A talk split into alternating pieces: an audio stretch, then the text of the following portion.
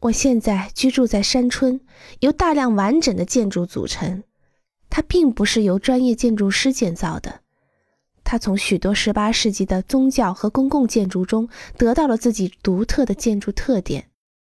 当地人的快乐生活方式整体上从视觉上是令人满意的，而这种固有的建筑艺术正是建立在支持这种生活方式的传统之上。这是一个不同的世界。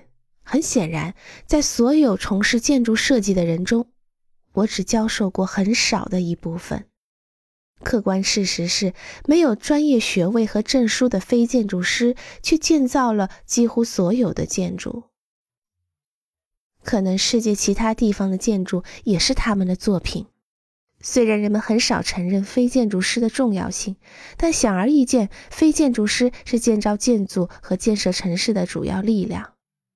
一些非建筑师在建造建筑时更胜一筹，而其他的建筑师建造更好的建筑出售，以从中受益。